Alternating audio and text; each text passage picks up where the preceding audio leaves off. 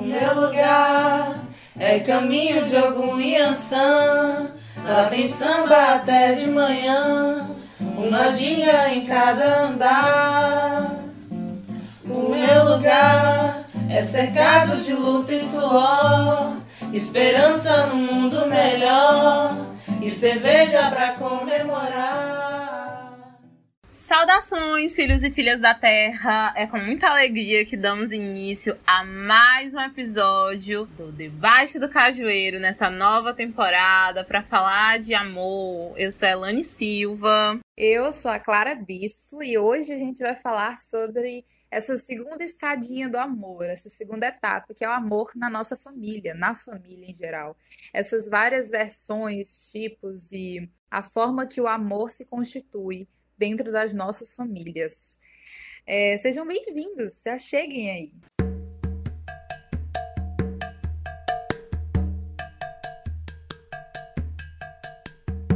E eu queria começar perguntando para você, amiga, o que, que é o amor dentro da sua família? Na verdade, não. Eu queria saber o que, que é família para você, para começar. Costuma ser um pouco difícil, né? A gente trazer as nossas definições para essas mais variadas formas de, de amor nesses tantos espaços. Mas para mim, família é muito aquela coisa do, do cuidado. Né? Quando eu ouço a palavra família, me vem cuidado, me vem é, um compilado de afetos. Eu acho que eu parto muito é, da ideia do que é a minha família para trazer um conceito daquilo que, que vem a ser, pelos mais variados conceitos. Não sei. Acho que, que é muito. Quando a gente vai conceituar, é muito sobre as nossas experiências. Mas para mim, família para mim sempre foi muito essa ideia do cuidado, né, de estar tá ali para tudo e coisas do tipo, por mais que saibamos que não é uma, uma, uma definição é, uníssona, levando em consideração tantas realidades, muitas problematizações em torno de, um, de uma série de constituições do que vem a ser a família. É, existem várias formas também de ser família, de criar uma família, é, de se nomear enquanto uma também. Mas é, com o passar dos anos, esse conceito, querendo ou não, ele vai mudando para mim. Acho que de acordo com as experiências, com as sensações que a gente vai desenvolvendo, né? Eu acho que quando a gente é criança, existe uma, uma forma de enxergar a família, e na adolescência já é uma outra, na juventude, na fase adulta, quando se perde, né? As pessoas que, que fazem parte desse, desse ambiente ou dos ambientes que a gente constrói fora e acaba tornando família. Então, por exemplo, se eu for pensar a ideia de família enquanto criança, era uma ideia de cuidado ainda mais atenuada. Então é hoje, na minha juventude, é como se eu voltasse para essa infância. Já, né, já na, na adolescência ali, no comecinho da juventude, como eu era um pouco ausente em casa por conta da, da, da rotina, não sei porquê, que às vezes eu acho que a minha vida antigamente era mais louca do que hoje em dia, né, depois da universidade, mas na minha cabeça antigamente era tudo muito, sei lá. E eu não tinha muito tempo, não passava muito tempo em casa, com os meus pais, com os meus irmãos. Eu fui muito ausente. E hoje eu acabo, sei lá, percebendo, né? O, o quanto que essa ausência, essa ausência não foi boa para mim nem, nem para as pessoas. Mas, enfim, várias mudanças, várias coisas aconteceram. Mas hoje, família para mim é como aquela ideia de quando criança, né? A ideia do cuidado, do afago, de estar sempre ali. E para você, amiga? Olha, família para mim pensando aqui agora, é mais um rolê de um círculo de proteção, assim. E esse círculo de proteção, na minha cabeça, na minha, da minha perspectiva, e vindo muito da bagagem que eu tenho com a minha família, é mais mesmo um cinturão de, de proteção, mas não aquela proteção de impedir você de ir para os lugares, porque tem aquelas famílias que são super protetoras, né? Que impedem a galera de fazer as coisas e, em certos casos, é até bem crítico de pessoas, pais e mães, que não deixam os filhos irem porque vai ser sujo, ou então porque vai desviar do caminho, enfim. É, não é esse tipo necessariamente de família, não, que eu tenho em mente. É mais um cerco de proteção de que tudo bem, você pode ser livre, você é um ser livre, você faz o que você quer da sua vida, é, e contanto que exista aquela coisa do respeito e da transparência e da honestidade, a gente vai estar com você sempre e a gente vai te proteger caso alguém queira te atacar. Então, acho que o conceito de família, para mim, ele é muito ligado a isso, de proteção é, contra o ataque. Porque é assim que eu imagino, quando, por exemplo, não só contra o ataque, mas um rolê de lealdade mesmo, saca? Por exemplo, minha mãe, é, eu e ela, já vamos começar aqui as exposições. Era uma coisa que, fugindo do assunto rapidamente, era uma coisa que eu tava pensando depois da, da gravação do, do primeiro episódio, enfim, que eu fiquei, meu Deus, eu tenho que me expor menos. Mas como não falar de, de mim e do, dos meus nesse tema, que é um tema tão íntimo, né? E que a gente quer falar. Mas enfim, voltando aqui pro, pro rolê. É, minha mãe e eu, a gente é muito diferente, né? Nós somos muito diferentes em perspectiva de vida, em coisas que a gente acredita.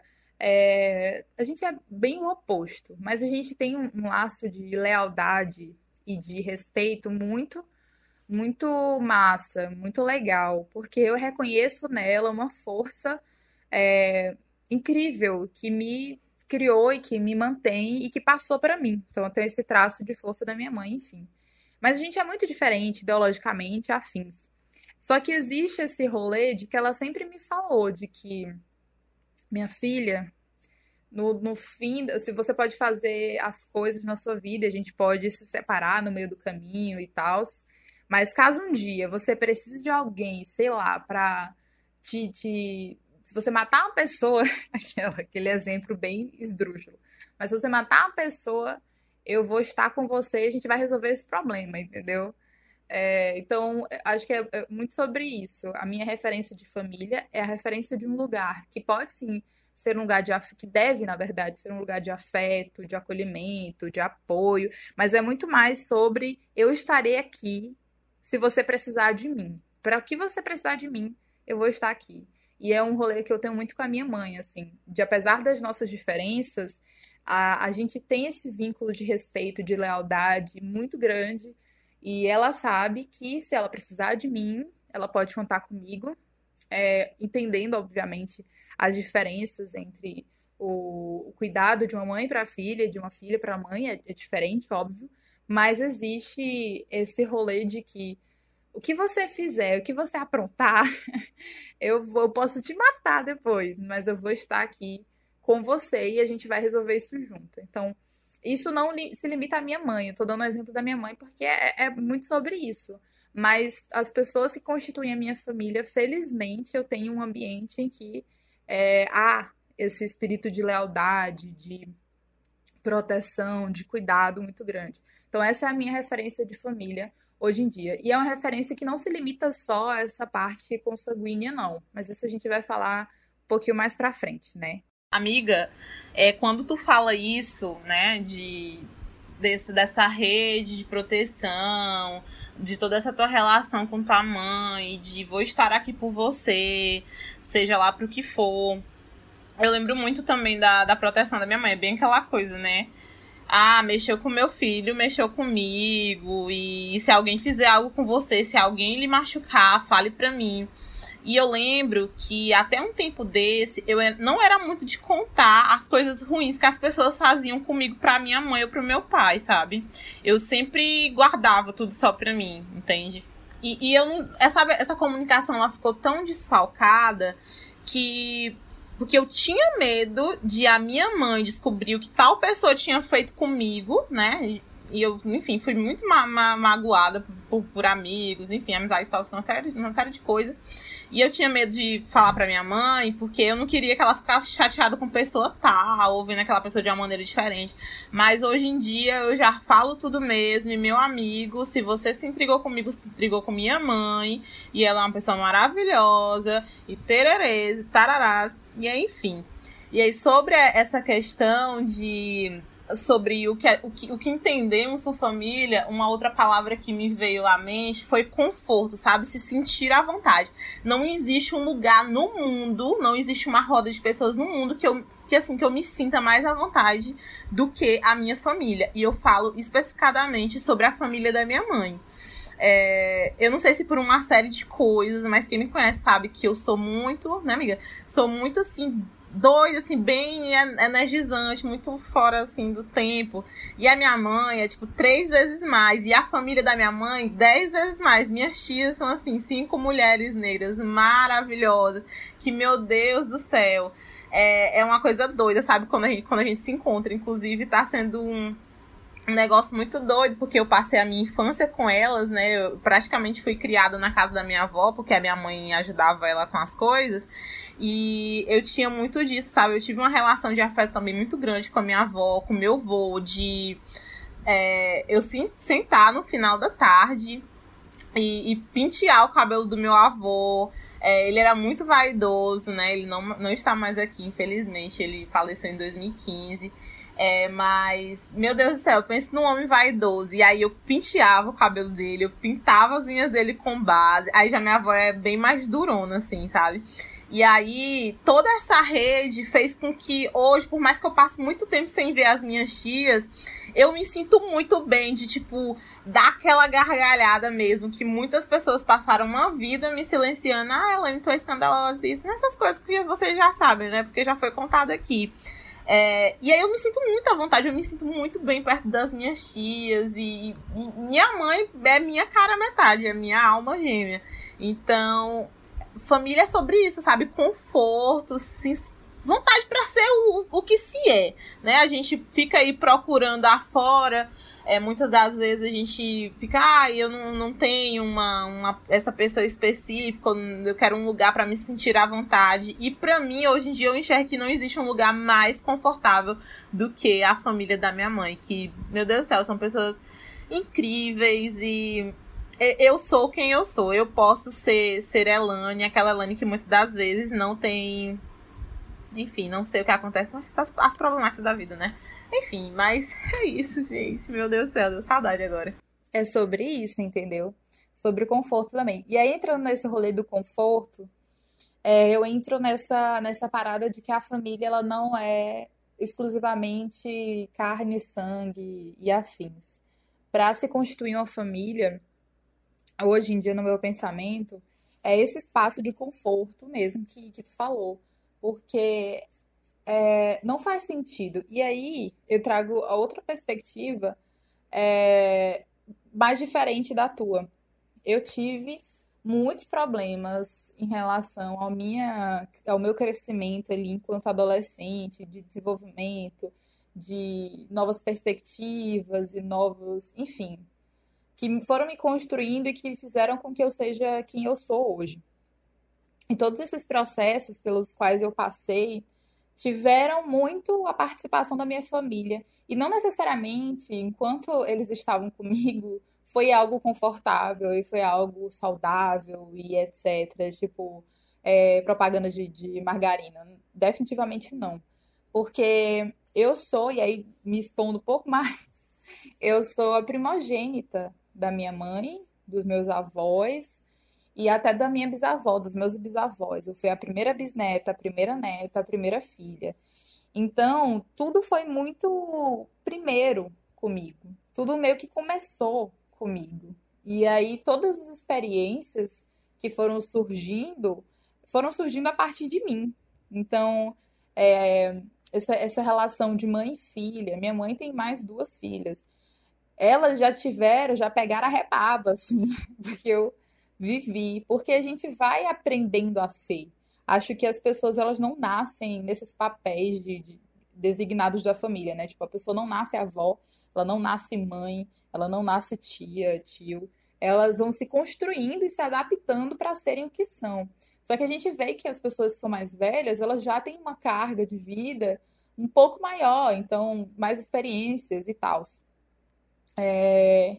E aí fui descobrindo, à medida que eu ia descobrindo como ser filha e como ser adolescente e, e crescer e tal, a minha mãe ia descobrindo como ser mãe, os meus avós iam descobrindo como ser avós, as minhas tias iam descobrindo como ser tias. Então, foi um, um, processo que a gente passou junto e óbvio que não ia ser fácil, porque nada é fácil assim de graça, né, amores? É uma coisa, é até uma frase da minha tia que ela me fala várias vezes nas nossas conversas, quando é necessário, que é se é fácil demais, minha filha, não vale a pena.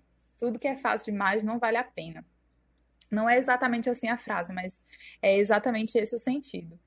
Então foram muitos, foram muitos percalços que, que se passaram, que eu passei junto à minha família. E a minha visão de família hoje, ela é muito esse ciclo que eu vivo, que são das pessoas que realmente é um laço consanguíneo, é um laço de que sei que se precisar deles, eles vão estar por mim e vice-versa. Mas família, na minha visão, não é exclusivamente isso. É, e aí entra muito esse rolê, né, do que é família, do que do respeito que você tem que ter à sua família e, e afins. Eu venho de uma realidade que eu sou parte da comunidade, e aí já entra. Eu sou parte da comunidade LGBTQIA+. Eu sou uma mulher que hoje me entendo enquanto bissexual. E partindo desse ponto, a gente já entra em muitos, muitas questões de diferenciações aí. Porque é diferente você nascer em uma família heteronormativa, sem pessoas com relacionamentos homoafetivos. E aí você se encontra e você se descobre ali naquele lugar, e aí você tem que aprender a lidar com isso e as pessoas da mesma forma. E eu tive muita sorte de nascer em uma família que foi aprendendo junto comigo e que, mas em que nenhum momento fechou portas para mim ou então me tirou de casa ou então me violentou. Mas essa não é a realidade de muitas outras pessoas que também fazem parte da comunidade que eu faço. É, e eu sei muito disso porque, por fazer parte dessa comunidade, eu estou em contato direto com muitas denúncias o tempo todo e com muitas situações de violência o tempo todo. Então é algo que é muito comum para mim. Ver pessoas que são como eu, exatamente como eu, mas que não tiveram o mesmo ciclo que eu tive, que não tiveram as mesmas compreensões, os mesmos processos que eu tive junto a pessoas que, por mais que não concordassem comigo em determinado momento, estavam comigo para o que deve é, assim, sabe? Para aprender e errar, e, enfim. E aí, essas pessoas, elas vão buscar essas famílias em outros lugares, essas pessoas que são violentadas, que são expulsas e, e tal, e que têm condições de viver porque muitas delas são assassinadas, até mesmo pelos seus pais, que deveriam ser aquela, aquele primeiro lugar de amor, mas que foi, na verdade, o primeiro lugar de ódio.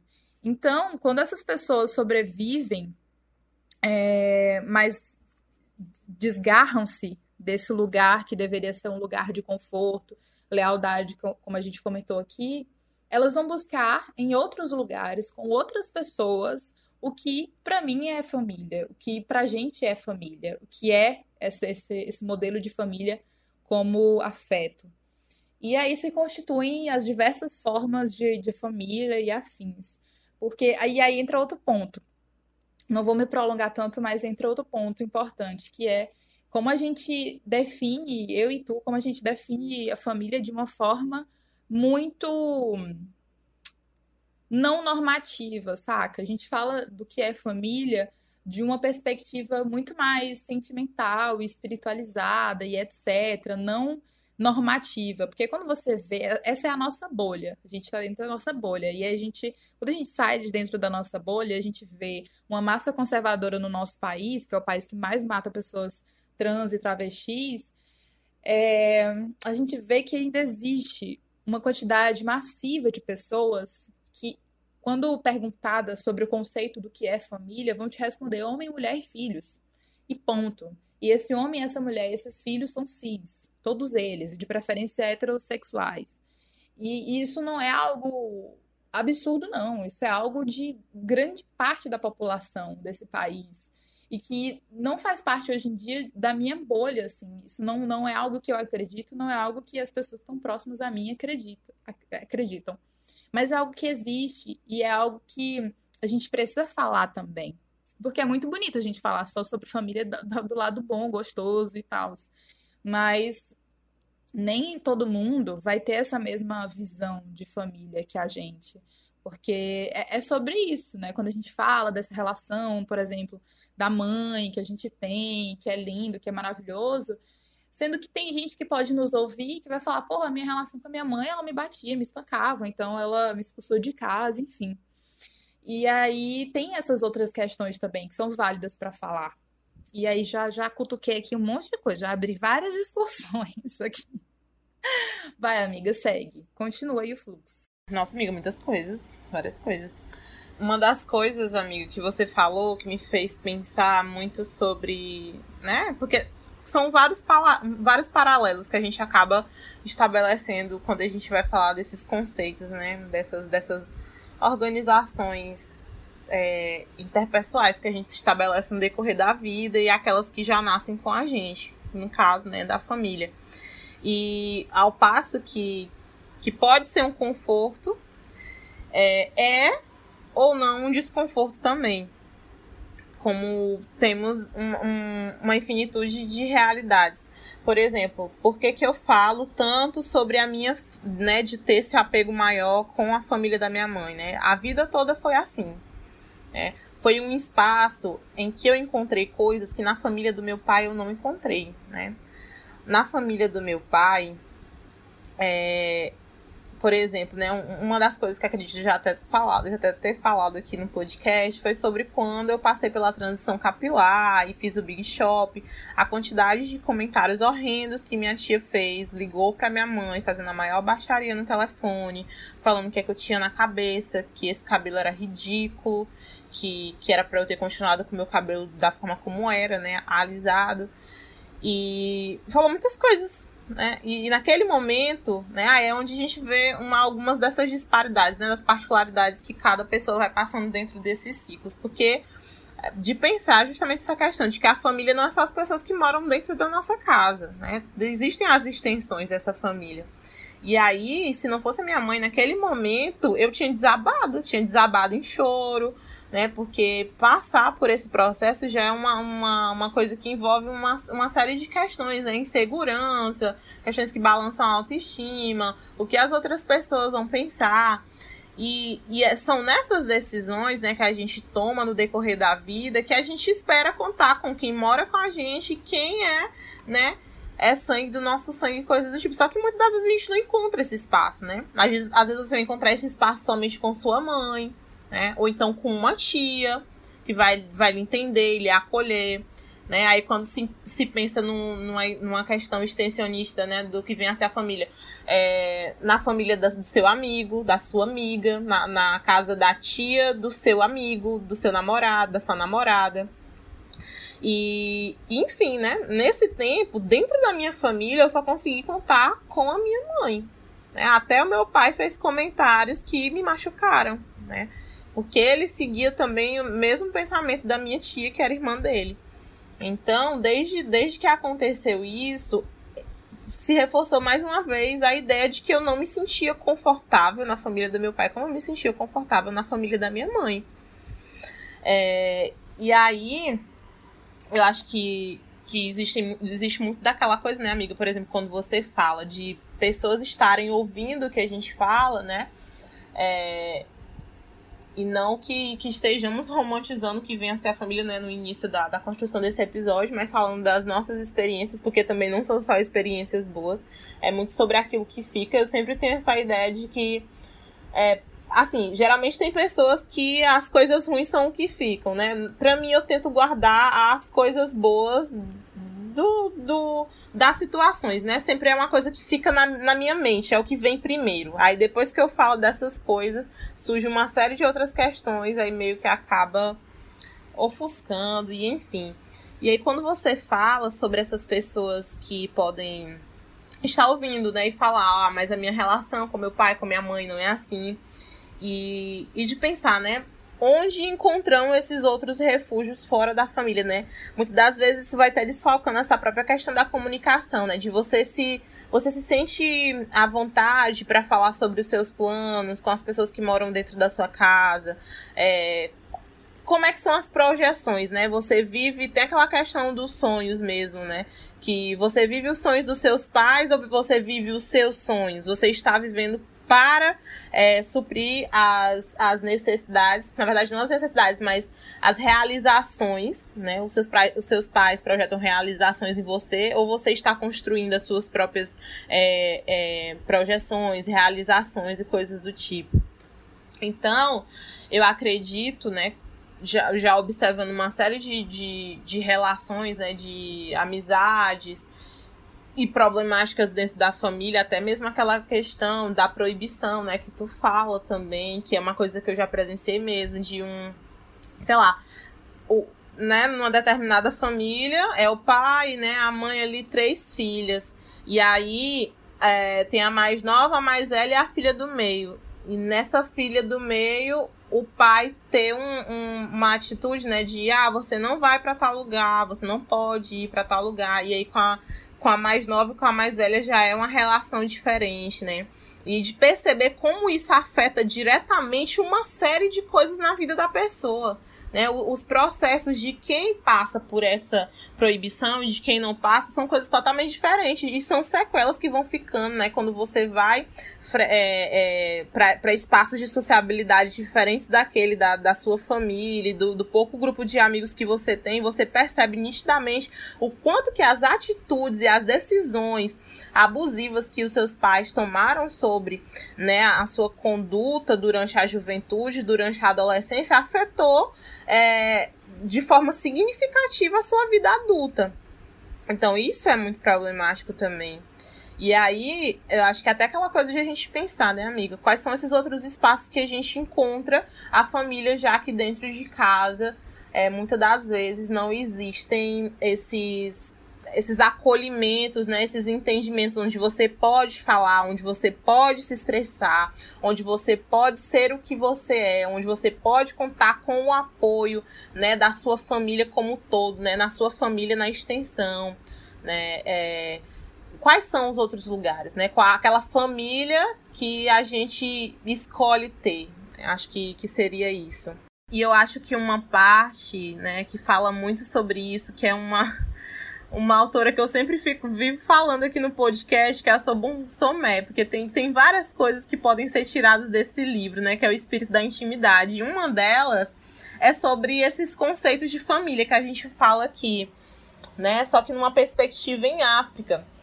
Eu particularmente acho muito muito reconfortante, muito bonito também a forma como essas relações em comunidade, que também é uma relação em família, é estabelecida. E no livro dela, Espírito da Intimidade, ela fala, né, sobre as, essas relações. Tem uma coisa bacana demais que eu acho que ela fala, que quando uma criança nasce numa determinada tribo, é, eu nem sei se tribo é o termo correto a se falar, mas no, no livro ela se relaciona à tribo é, ela diz que quando uma criança nasce naquela tribo, toda a comunidade é responsável por aquela criança, né? É, os vizinhos são tios, né? As tias são pais também, e os pais e mães são pais e mães também. E aí, num trecho do livro, ela fala, né? É importante frisar que os primos são chamados de irmãos, assim como uma tia é chamada de mãe e um tio, pai, né? E eu, eu vejo assim, pela minha relação, né? Principalmente com as minhas tias por parte de mãe. Sempre tive todas elas como mãe, né?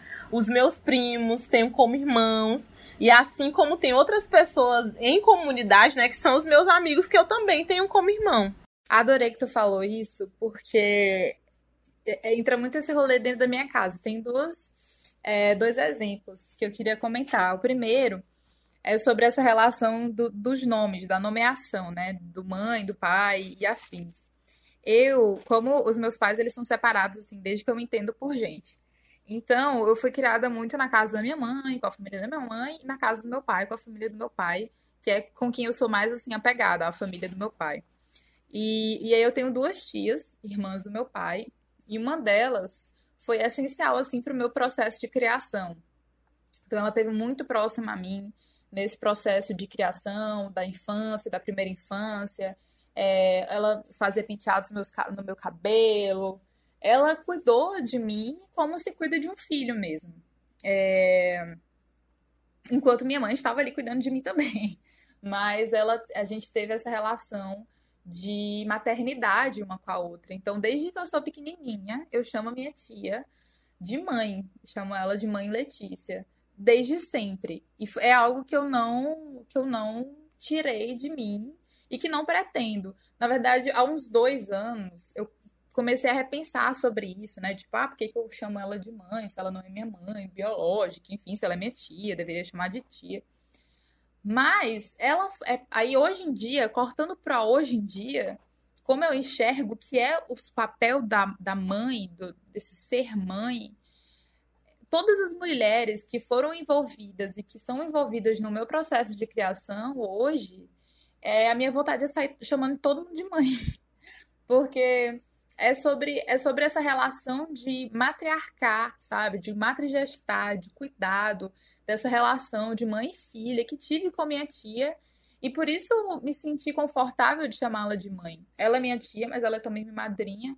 Então foi muito essa, essa relação. E aí, desde sempre chamei ela de mãe. É, é, é até engraçado, porque ela é um pouco mais nova que a minha mãe, tipo, bem pouquinho, acho que há poucos anos, porque minha mãe também é jovem.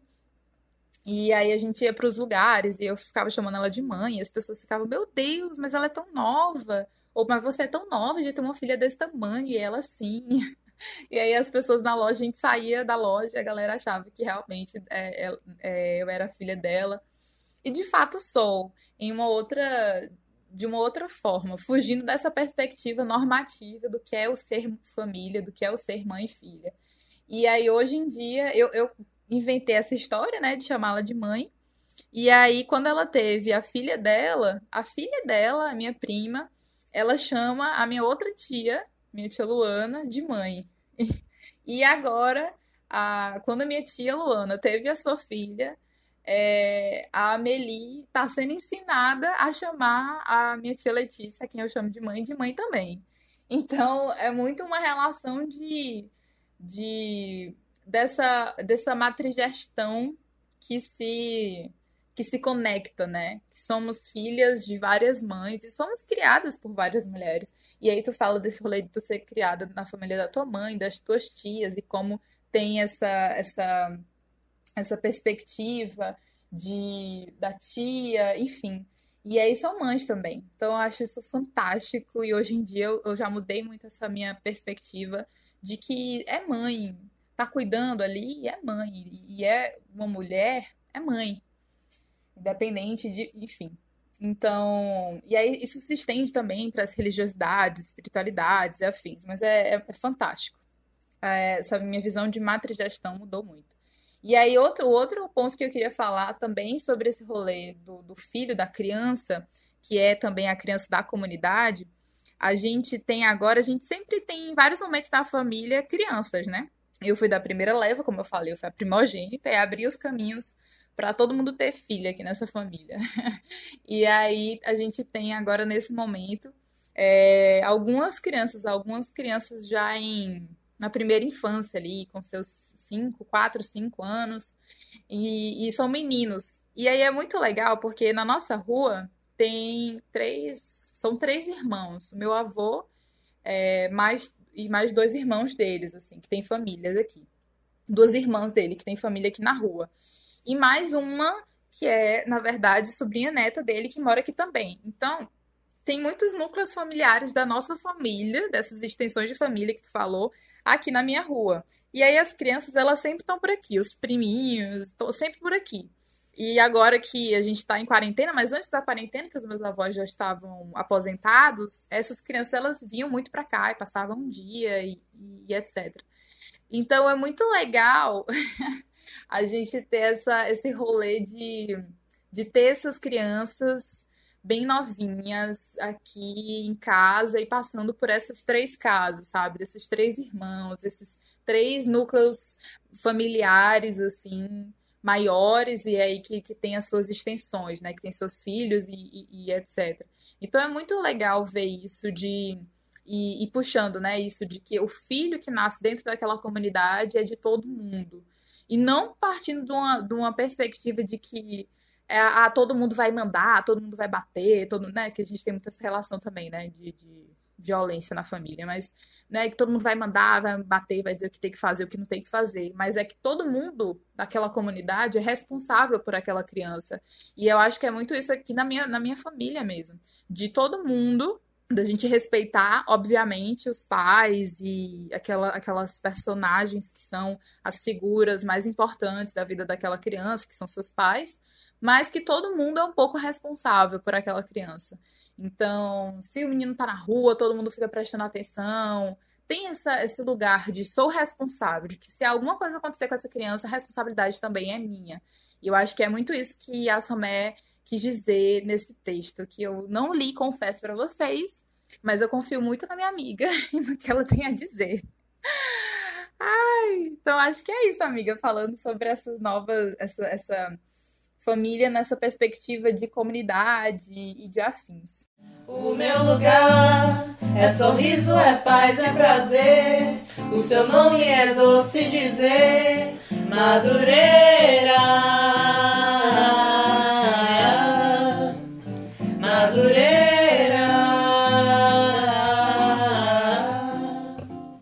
Amiga, isso que você fala me faz retornar muito da minha vivência no meu antigo bairro. É, de os, os vizinhos, né, as crianças vizinhas estarem lá em casa. É, era muito disso, de ter muita criança lá em casa o tempo inteiro, brincando lá na frente. E era aquela coisa de chegar lá em casa, ai, tia Célia, tio Damião. E aí é, essa coisa também da própria apadrinhagem, né? É, quando tu fala da tua madrinha, né? tua, tua mãe Letícia. Eu tenho uma tia também que eu tenho uma relação assim, sabe? Que é a minha Madinha, chamo ela de Madinha, que também é irmã da minha mãe. E eu tenho muito essa relação de, de mãe e filha com ela. Ela sempre fala que eu sou a filha mais velha dela. E, enfim, tem essa coisa, né? De madrinha ser a segunda mãe. E eu acho que, que ela é, é muito disso, sabe? Muito disso mesmo. Enfim, é, acho que essas relações de vizinhança também dizem muito sobre essa coisa da família, né? Dessa extensão da família. É, e, e, da forma como as pessoas se apegam e da forma como aquele, muitas das vezes, né? Eu particularmente sempre, sempre tive bons vizinhos, assim, acredito que possa ser uma coisa do tipo de, de convivência, de, de ajudar, de você chegar na casa do outro passando mal e a pessoa abrir as portas da casa, lhe acolher, ou, ou sei lá, em, em várias situações. Então eu acho que para além da, das questões, né? Das, das extensões dentro das nossas múltiplas famílias, dentro de família, de relação de amizade, também tem essa coisa da vizinhança, que é um, um lance assim que eu particularmente sou muito envolvida. Eu adoro vizinhos eu não tenho tantos aqui, né? Tantos, tantos vizinhos próximos no, no, no, bairro que eu tô morando agora. Mas os poucos que tenho, eu já, já tenho muito como família mesmo, sabe? Acredito que seja importante a gente falar também muito sobre aquela coisa a respeito de valorizar, né? A gente fa falou muito sobre essa questão, acho que são duas coisas que precisam ser trabalhadas juntos, né? Sobre esse valor que se dá à família e sobre essa questão sobre né, sobre o que aturar dentro dessa família são duas coisas que andam bastante juntas também. Porque se a gente pensa, por exemplo, né, uma, uma percepção que eu tenho por conta de algumas coisas que eu já vivi em anos anteriores, né? Que a minha mãe ela sempre fala uma coisa. É que o povo que, que dá mais que dá mais valor pro povo da rua do que pro povo de casa. Ela sempre falou isso muito pro meu pai também, né? Que o pai dá mais valor para as que dá mais valor para as coisas do povo da rua do que para dentro de casa. E é aquela coisa de ser bom para as pessoas, fazer tudo que, que o povo da rua quer, e aí quando é para o povo de dentro de casa, é a maior burocracia, é a, uma maior luta para ajudar e coisas do tipo. E aí, né, pensando muito nessa, nessa coisa, né? Que eu acabei me colocando nesse, nesse lugar por muito tempo, sabe? acabava não percebendo que isso estava acontecendo, mas de de dedicar mais tempo às pessoas de fora do que às pessoas da família. Não que as pessoas de fora não fossem família também, né? De acordo com, com, com o ambiente e coisas do tipo. É, mas, enfim, foi um, um, processo que eu demorei muito para identificar, né? E que hoje, quando eu olho assim, acabo percebendo até outras pessoas que estão no, nos meus nos meus círculos, né, de sociabilidade, e eu percebo, né, que a pessoa é muito muito dócil, muito educada quando tá em ambiente fora de casa e quando tá dentro sei lá, por motivo nenhum, a pessoa trata o avô, a avó, a, mãe, o pai, a tia, o tio com, com arrogância, com ignorância. A pessoa faz uma pergunta simples para você e você já, você já tá com um tom de voz super alterado, descontando todos os estresses, todas as questões em cima daquele alguém, sem, sem ele nada ter feito com você, sem ter nenhum um clima de briga, nem de tensões. E, enfim, né, eu já percebi muito disso em, em vários lugares, em, várias, em várias famílias que eu conheço, né? Principalmente quando, sei lá, são duas pessoas, né? Por exemplo, sei lá, um, um é, neta e avó, é, sei lá, mãe e filho, até mesmo nessas questões, né? Pai, mãe, filho, irmãos, essas coisas do tipo. E aí, quando tá em ambientes de amiga, as pessoas falam coisas horríveis para você, te tratam com ignorância, com arrogância, e você tá lá. Assim, né? Claro que não é todo mundo que fala isso. Tô falando, fazendo, é, fazendo essa análise a partir de uma experiência que eu tive. Porque, como vocês já sabem, eu, Elane, sempre fui uma pessoa muito trouxa, né? Hoje em dia que eu tô mais assim. Mas fui muito trouxa, muito ego, deixei as pessoas né, me machucarem, não revidei, não me defendi. Naqueles momentos também não tinham pessoas para me defender. E as pessoas que podiam me defender eram as pessoas que estavam dentro da minha casa e eu não estabelecia uma comunicação com ela, com elas, e na maior parte das vezes eu era muito ignorante. Querendo ou não, grande parte da minha adolescência eu fui uma adolescente muito ignorante, muito arrogante com os meus pais. E não tinha necessidade de eu ser daquela forma né? Não querendo dizer que eu tinha que ser arrogante e ignorante nos ambientes externos à, à minha casa, né? Mas pelo menos saber me defender quando as situações pediam. Agora, por que, que eu ficava nessa defensiva, nessa, nessa questão toda quando se tratava dos meus pais, né? Se eles estavam ali para mim e por mim, né? E tinha muito disso, mas claro, falando de uma experiência minha. Mas são essas análises, sabe? Do, dos valores que se dá, né? Para, às vezes parece que a gente é muito seletivo sobre como a gente trata uma pessoa e outra. Enfim, processos. Mas tem disso, sabe? É isso, amiga. A tua mãe te falou a mesma coisa que a minha falava para mim. e que talvez ainda fale hoje em dia algumas vezes desse rolê de ah, porque quando é pra rua, é a pessoa mais maravilhosa do mundo, agora pra dentro de casa, não sei o que. Fato, é bem mãe falar isso. Mas a gente. É, é, é, um, é um retrato do que a gente faz às vezes. Mas não só isso. Eu tenho outras reflexões a respeito disso. Desse rolê de, de valorizar o povo da rua e o não o povo de dentro de casa. Como eu falei anteriormente sobre a relação de de pessoas que, por exemplo, fazem parte da comunidade LGBTQIA+, às vezes dentro de casa a gente não tem o que a gente tem na rua, saca? Às vezes pessoas dentro de casa são violentadas, agredidas, e violência, quando eu falo, não é violência de tipo assim, uma pessoa pegar um pau e te bater, não, não necessariamente. Violência, ela pode ser é, te diminuindo, pode ser uma violência homofóbica mesmo, LGBTfóbica, é, dentro de casa e aí fazendo aquela violência psicológica que vai te destruindo e, e aos poucos e etc. E aí, muitas pessoas como eu têm essas experiências ruins dentro de casa. Então, e, e fora de casa, então, tem pessoas que, na verdade, dão esse afeto que falta dentro de casa, dão essa comunicação, esse afeto e etc., que falta dentro de casa. E aí a gente tem que, no caso, fazer essa autoavaliação mesmo sabe? De que às vezes esses mais velhos estão bem certos, no quesito da gente ser otário demais com eles é, e fora de casa ser maravilhosos. Mas às vezes essa autoavaliação ela é muito necessária para dentro de casa, para dentro dessas pessoas que são mais velhas mesmo. Tipo, é isso mesmo? Tipo, é, é isso mesmo? Será que ela não tá me dando o que eu tô dando para ela? Às vezes eu acho que é muito é uma questão disso também, da gente oferecer aquilo que a gente está recebendo. Então, eu sou uma pessoa muito reativa. Eu vou te dar aquilo que você está me dando. Então, se você for grossa comigo, eu vou ser grossa com você. Se você gritar comigo, eu vou gritar com você. É, se você. Entre aspas, tá, gente? Porque eu não grito com a minha família, não, jamais. Mas é, com as pessoas da rua, por exemplo. Eu sou muito assim, se você for ignorante comigo, eu vou ser ignorante com você. Mas se você for uma pessoa maravilhosa comigo, eu vou ser maravilhosa com você. E aí é prova a Elane mesmo. Eu nunca tive problema com a Elane, a gente nunca discutiu, nunca brigou e a gente conversa horrores, a gente convivia assim até que razoavelmente bem. E com, agora com outras pessoas eu tive problemas. E aí é, entra naquele rolê lá que a gente comentou na temporada passada sobre a visão que as pessoas têm de mulheres como nós, de que somos agressivos e etc. E, e aqui nos espaços que eu tenho de amizade, por exemplo, isso não existe.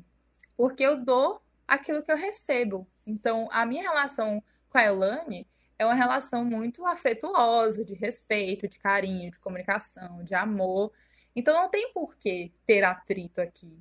E aí eu tenho, conheço uma pessoa que é muito otária comigo e grossa comigo. Eu vou ser grossa também. Oxe, eu não nasci para saco de pancada de ninguém. Mas aí trazendo isso por uma, uma perspectiva de. E aí, Elane, já aproveito para puxar a sua orelha, porque esse negócio de ser trouxa, já te falei que não dá certo, entendeu? Inclusive, é, Elane vem me contar essas histórias aí do povo que é otário com ela, eu fico, rapaz, virada no giraia, entendeu? Mas ela tá melhorando. Tá se tornando uma. Amiga, se você quiser se defender, o momento é agora, entendeu? Porque depois, depois. Ai, meu Deus do céu. Sim, amiga, eu tô melhorando, ó. Tô passando pelo processo. Não se preocupem, gente, ó. Eu, eu mudei. Eu mudei, tô mudada. Graças a Deus, é sobre isso. Enfim, e aí essa, essa, essa relação de que existe também, precisa-se de autoavaliação, de parar, sentar e falar, pô, o problema tá em mim, como é que tá se constituindo isso? O problema sou eu, o problema é o que eu tô recebendo, ou não é só em mim, sabe? Eu faço, acho que eu já falei aqui, mas eu faço acompanhamento com um psicoterapeuta e aí é uma coisa que ele fala em quase todas as sessões, assim, que é bom a gente ficar lembrando. Porque nas sessões a gente traz muitos problemas que outras pessoas causaram. Na verdade, não as outras pessoas, mas que tem outras pessoas envolvidas. E aí a gente conversa, faz a, a sessão toda. E, é preciso a gente dizer que quem está fazendo, no, no, meu caso, quem está fazendo a sessão de terapia sou eu. Então, quem está se cuidando, se curando e se tratando sou eu. Então eu vou buscar soluções para mim, que me dizem respeito, o que, que eu posso fazer para melhorar, o que, que eu posso fazer para melhorar essas relações e afins. Então, acho que é sobre isso.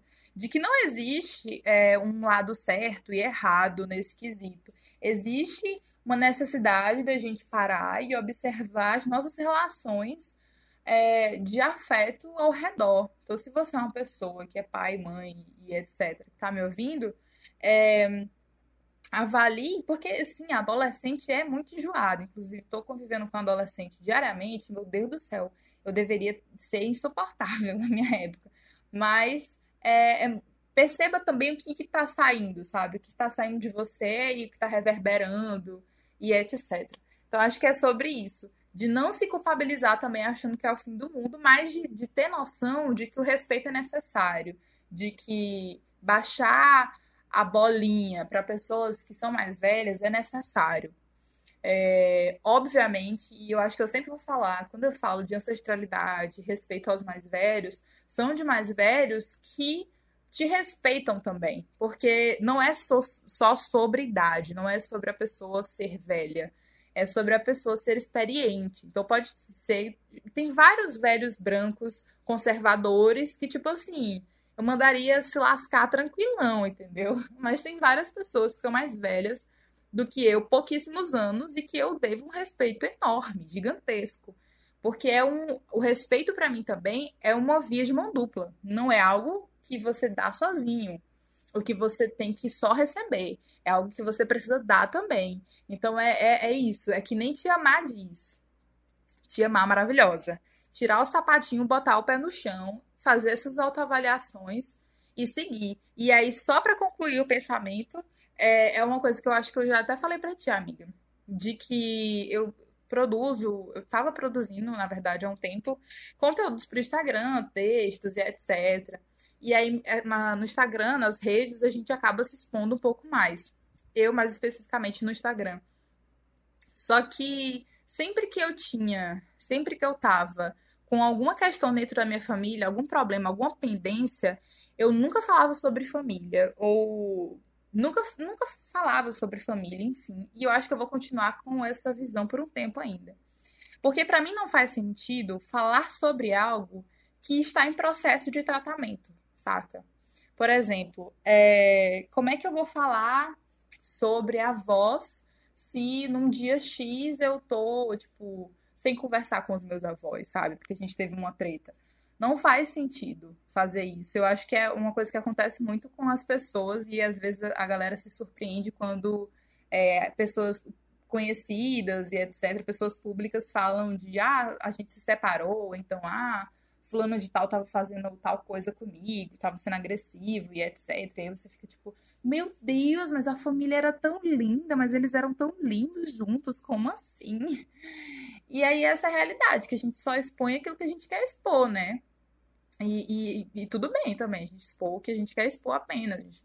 Eu, por, eu não vou expor a minha vida completa, assim. Mas é, eu tenho muito esse rolê de que se eu tô com pendência naquele assunto, eu vou resolver a pendência, e aí depois que tiver tudo resolvido, que tiver tu, todos os, pon os pontinhos nos is, aí eu volto a abrir a discussão para outras pessoas. Hoje em dia eu acho que eu sou mais assim. E eu acho que isso, essa última pauta que eu falei não vai levar muito a lugar nenhum, mas eu queria comentar só. É bem sobre essa coisa, né? De, de correlacionar, na verdade, não de correlacionar, mas de, de a gente entender, né? Que família é relação e relações exigem respeito, né? E uma série de outros valores para que essa convivência dê certo. E se isso não tiver, é muito aquela coisa de de não se culpar ou de passar pano por estar numa situação que é totalmente desagradável, totalmente desconfortável para você. Né? Não tem como estabelecer um, relações sem respeito, é, sem acolhida, sem entendimento e outras coisas.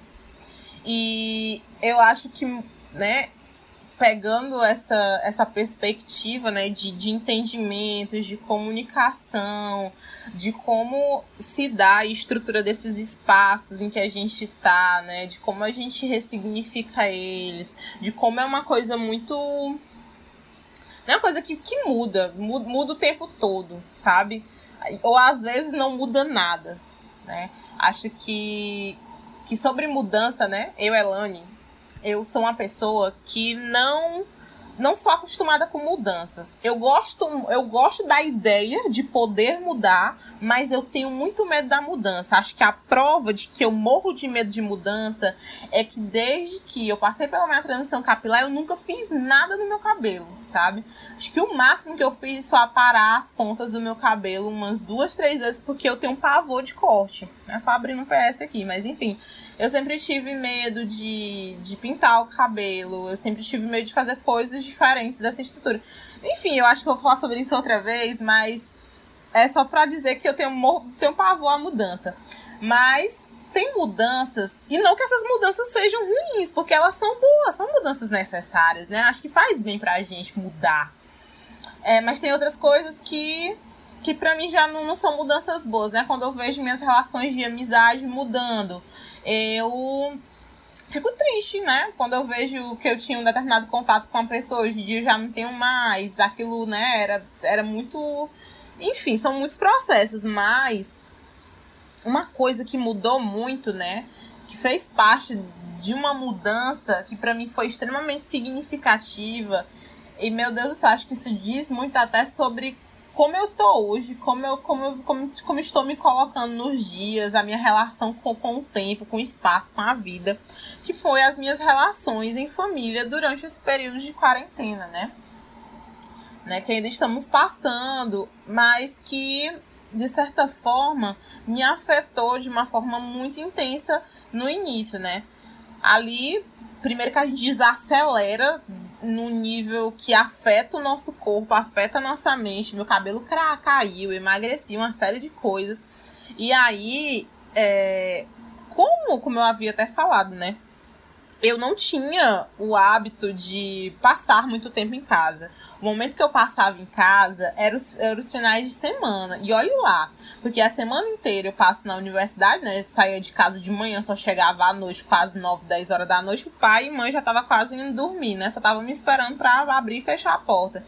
E aí no outro dia, né, a mesma coisa. Quando chegava no final de semana, tinha umas coisas no Parque Alvorada e aquela coisa toda que eu nunca consegui desapegar depois que fui embora de lá. E aí de ficar com os amigos, aí de ir pra igreja.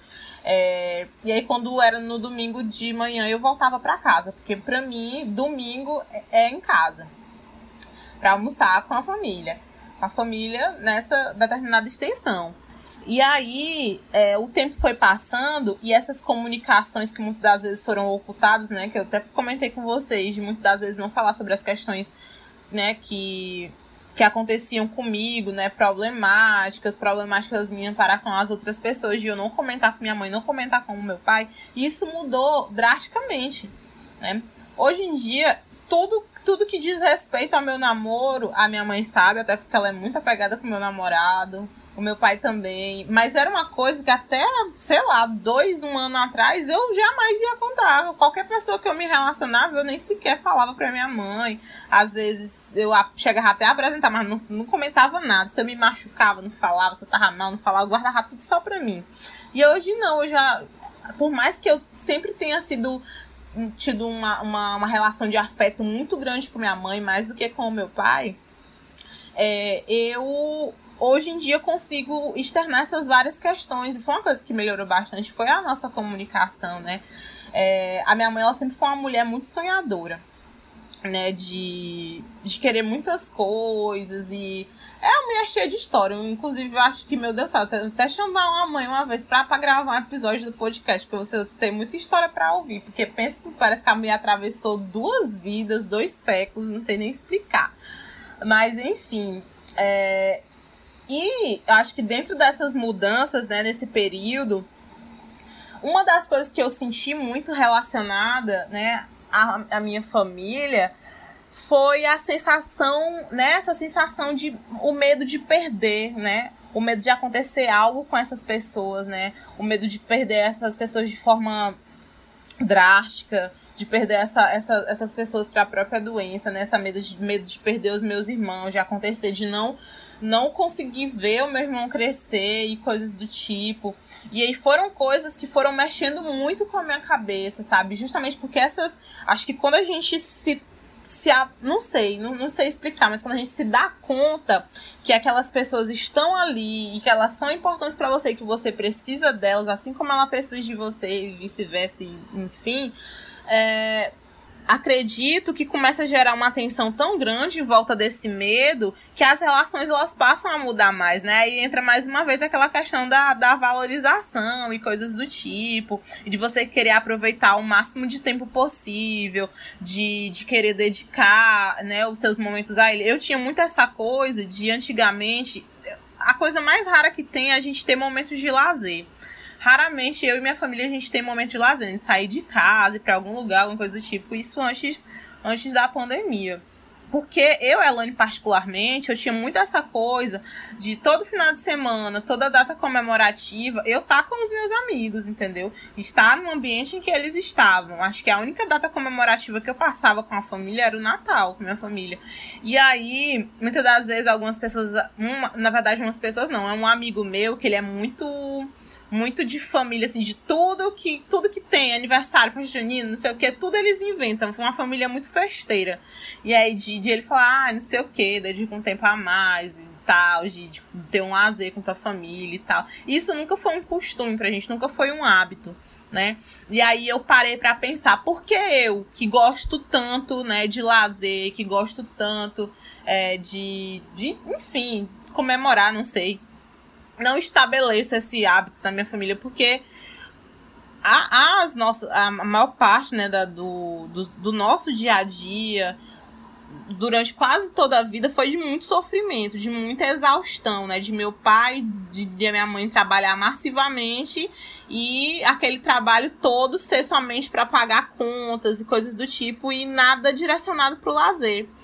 É, e aí, por isso, até então vem aquela questão né, das projeções sobre os nossos corpos. Porque eu, particularmente, Elane, é, estou na, na, caminhada da vida, eu tenho sonhos, mas a maior parte dos meus sonhos, eles estão correlacionados com a minha família, né? De, de querer dar, dar um futuro onde eles possam descansar, onde eles possam curtir mais, né? Possam ter um, um lazer específico e coisas do tipo. E nem só sobre mim, porque eu sinto a necessidade de cuidar deles como eles cuidaram de mim durante toda a vida e ainda cuidam. Então, é...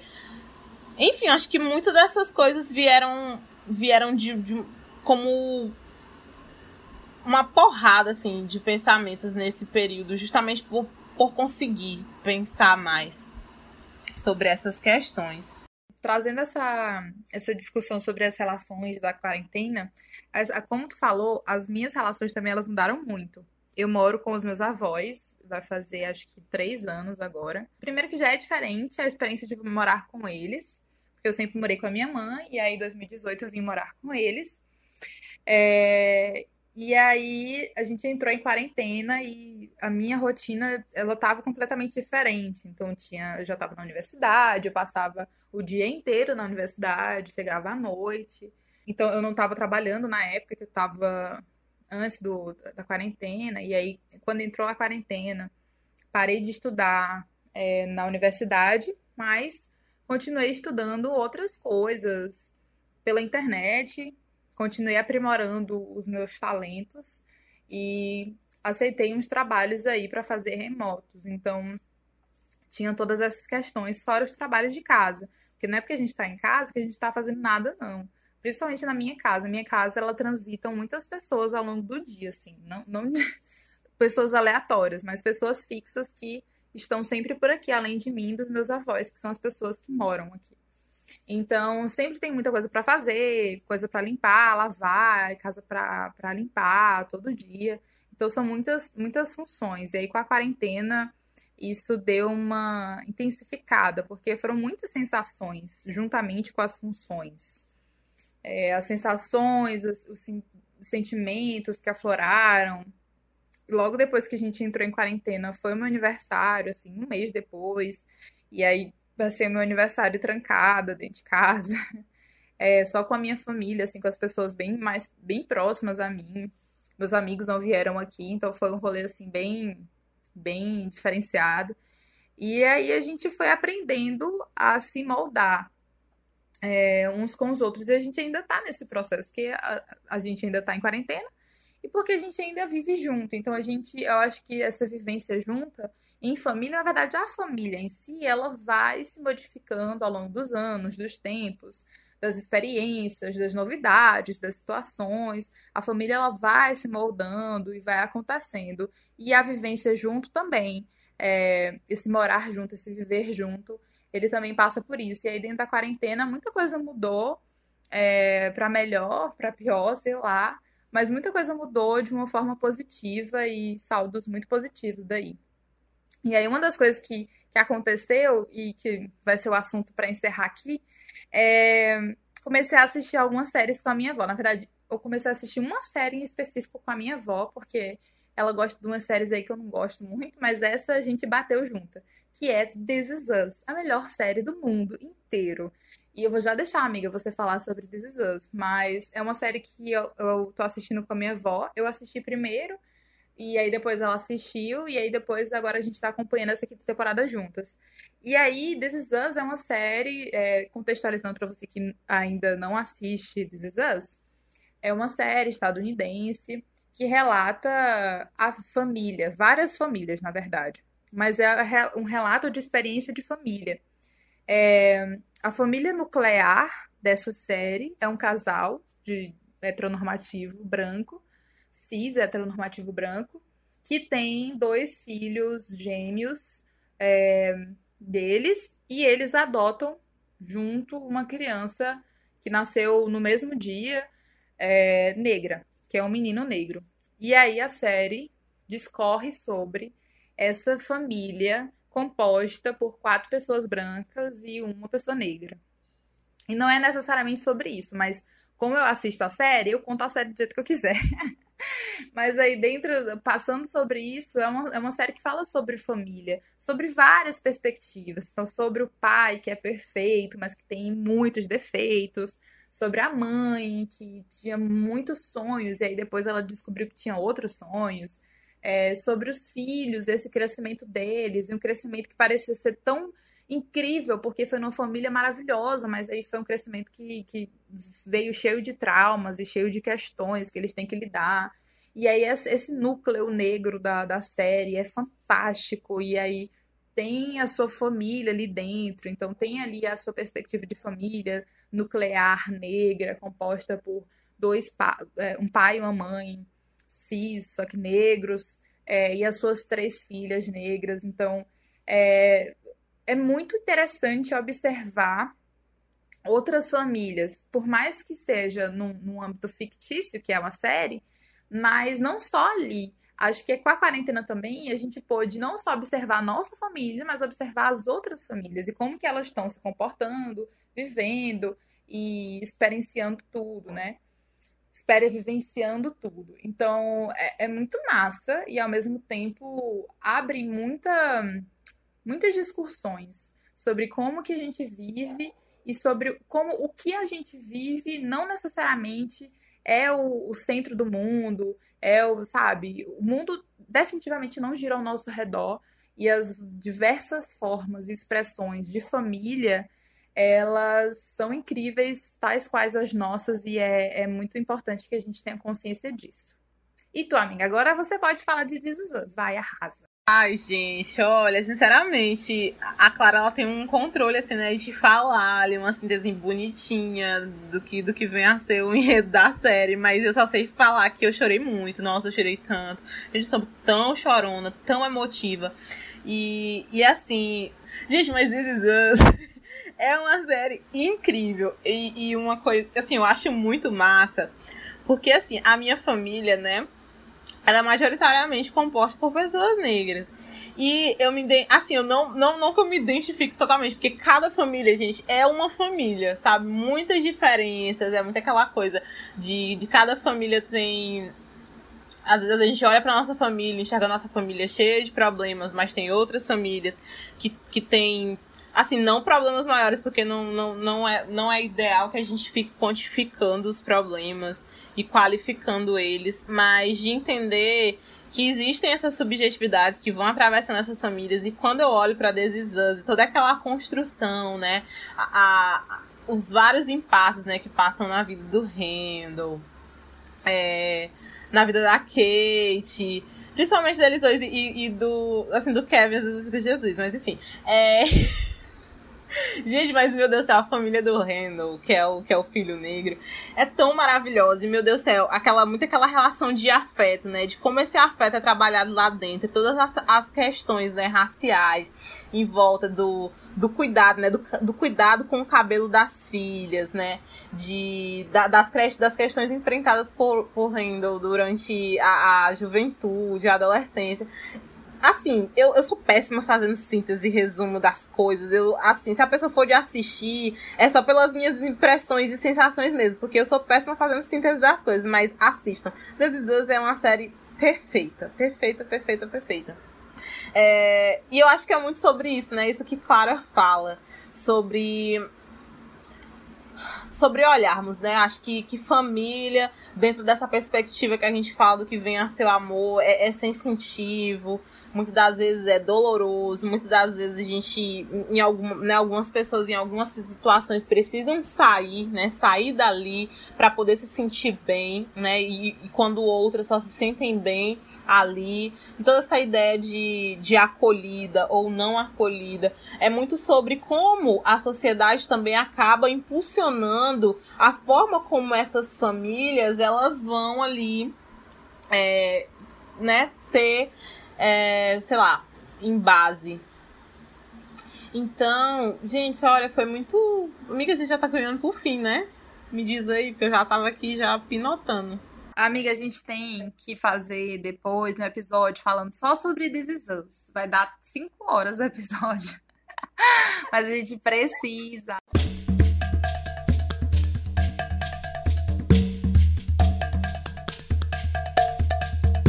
Então, gente, é isso. Foi muito bom falar sobre família com vocês. Espero que vocês tenham gostado. É, acredito que a gente vai abrir uma discussão para isso nas redes sociais, né? As impressões de vocês sobre essas múltiplas famílias, sobre as famílias de vocês, sobre essas extensões.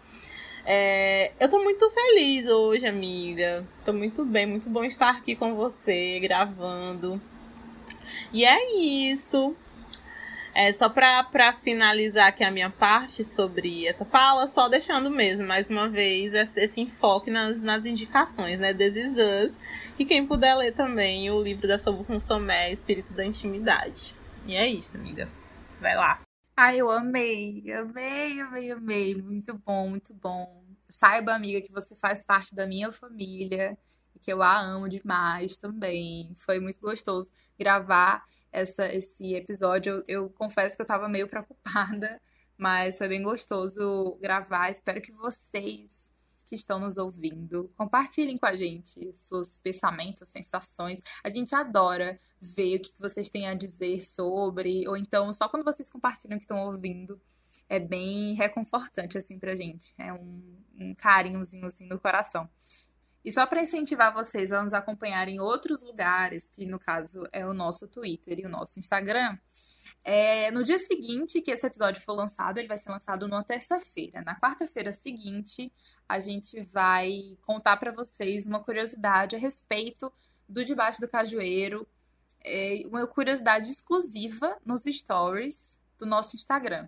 Para você que não segue ainda, o Instagram é arroba debaixo do cajueiro. E aí a gente vai fazer essa interação lá pelo Instagram, tentando toda semana trazer uma curiosidade, alguma coisa assim que a gente não vai contar aqui para não fugir do assunto, mas que a gente pode contar lá. Então, saindo daqui, terminou de ouvir esse episódio, se você ouviu na terça-feira, que eu sei que você vai ouvir na terça-feira porque você é um ótimo ouvinte, você aguenta mais um dia. Mas se você já tá ouvindo aí na quarta, já corre pro Instagram que a gente vai soltar lá uma curiosidade bem legal a respeito do nosso podcast.